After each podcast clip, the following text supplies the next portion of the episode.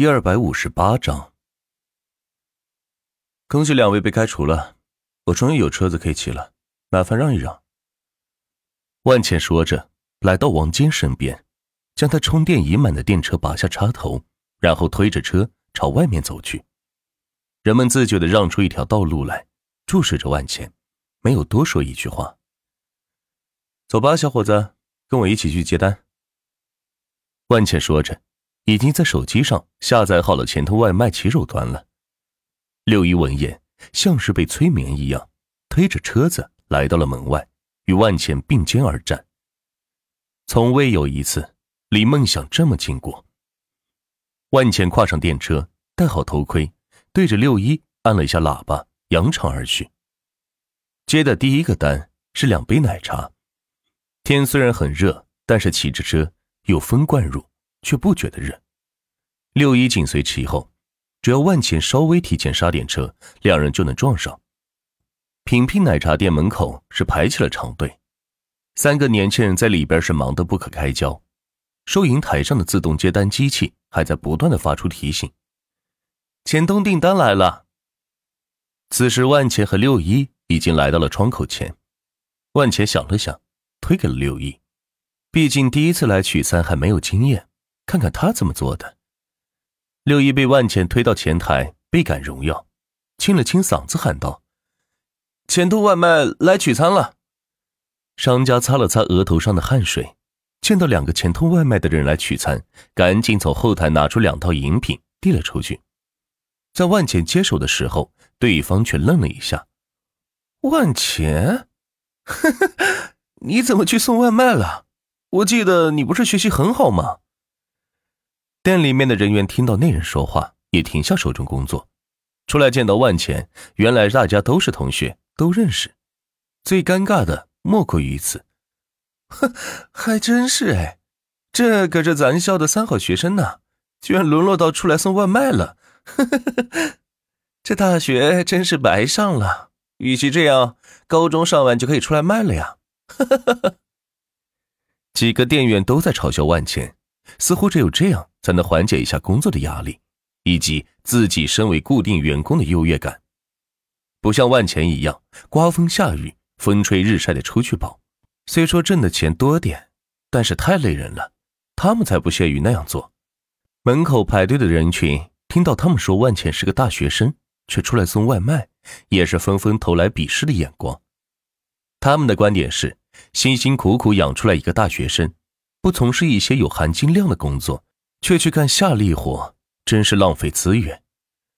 六一听到这里，气得鼓鼓的，忍不住想要为万钱打抱不平。毕竟他可是自己心中的男神，怎么允许他们这样说呢？但是万钱却摇了摇头，转身跨上车，戴上头盔，准备去送餐。毕竟不能因为自己的事情耽误了顾客用餐，不是？六一见状，也不再争辩。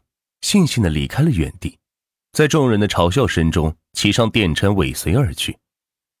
点奶茶的是万达商场里的两位小姑娘，万茜和六一刚停好电车，就遭到保安的轰赶。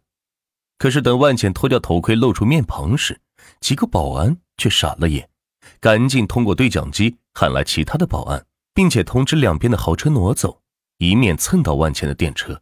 六一看到这里，惊呆了。没想到万茜这么大的能量，就连最有名的万纳商业广场都为他让路，并且一辆辆豪车挪开，竟然是为了避开万茜的小电车，真是不可思议。当然，自己的电车也顺便受到了尊重。万茜没有理会他们，提起三杯奶茶，朝着商场跑去。六一见到万茜这么拼，自己也不敢示弱，拿着两杯奶茶紧随其后。哎，不好意思啊，我们商场外卖不得入内。门口一个保安大老远喊道：“万茜根本没有理他，一边跑一边说：‘你被开除了，找保安队长报道。’那人还不服气，可等万茜离近之后，才发现居然是钱通集团老总万钱，一下子是慌了神：‘我我我我我……’口吃半天是说不出话来。”万茜和六姨早已经出去了，六姨看着他们口吃的样子，脸上是忍不住大笑起来。自己好几次来到这里送餐，都被这个保安给拦下了。其实是想利用职权要些好处费而已。今天却碰到了硬茬了。万茜根据信息的提示，坐电梯来到了四楼，是钱通影院的地盘。哎，送外卖的这儿，一个男生坐在长凳上喊道。万茜闻言，赶紧掂着袋子跑过去。哎，不好意思啊，中途有点事给耽误了，还好没有超时。什么叫没有超时？送个奶茶你也会超时吗？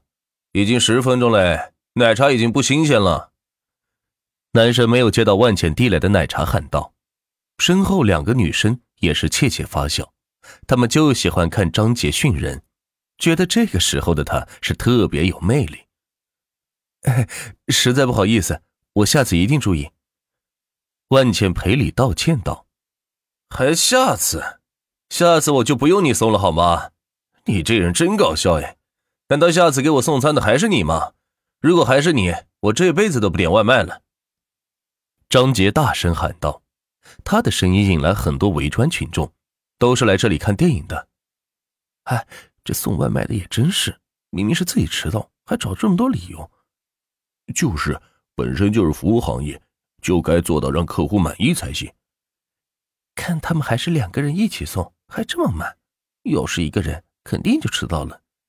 身边人不断的发表评论道：“万茜闻言也不想过多解释。这样吧，先生，这奶茶算我请客，并且我还赔偿您一笔费用，怎么样？”通过外卖骑手端可以看到顾客的支付宝信息，于是万茜说道：“哼，赔偿？老子这么好的心情都被你搅坏了，你赔得起吗？”就在张杰叫嚣的时候，支付宝发出声响，支付宝到账。一百万元。周围人听到声音，纷纷下意识的掏出手机，想要看看是谁的手机响了。张杰感觉声音是从自己手机里发出来的，于是赶紧掏了出来。不看还好，这一看是吓了一跳，账户余额里多了一百万块钱。再看看面前这个送外卖的，正拿着手机晃了晃，看来钱是他转的。你你这。张杰此时有些说不出话来。作为刚刚参加工作的他，每个月只有三千块钱，除去房租水电，也就剩下五百块钱。这不，影院一元看电影，才敢带两个女士来消费，狠了狠心点了三杯奶茶，想要将气撒到外卖员身上。没想到这个外卖员居然这么有钱，直接赔偿给了自己一百万元。张杰身后的两位美女见状，也过来看他的手机。见到余额后，纷纷捂住嘴巴，表情显得异常惊讶，但是却没有高看张杰，而是目光带电的看着万茜，恨不得就把他吃了。难道这就是网上疯传的开着宾利送外卖体验生活的主吗？此时，唐燕也从后台出来，见到这边围起来的人群，过来疏散道，却发现正中央站的人好熟悉。仔细一看，我的妈呀，是万总！万万总，您怎么来了？唐燕惊愕的看着万茜，不仅来了，还穿着一个送外卖的服装，这是要闹哪样呢？万总好，万总。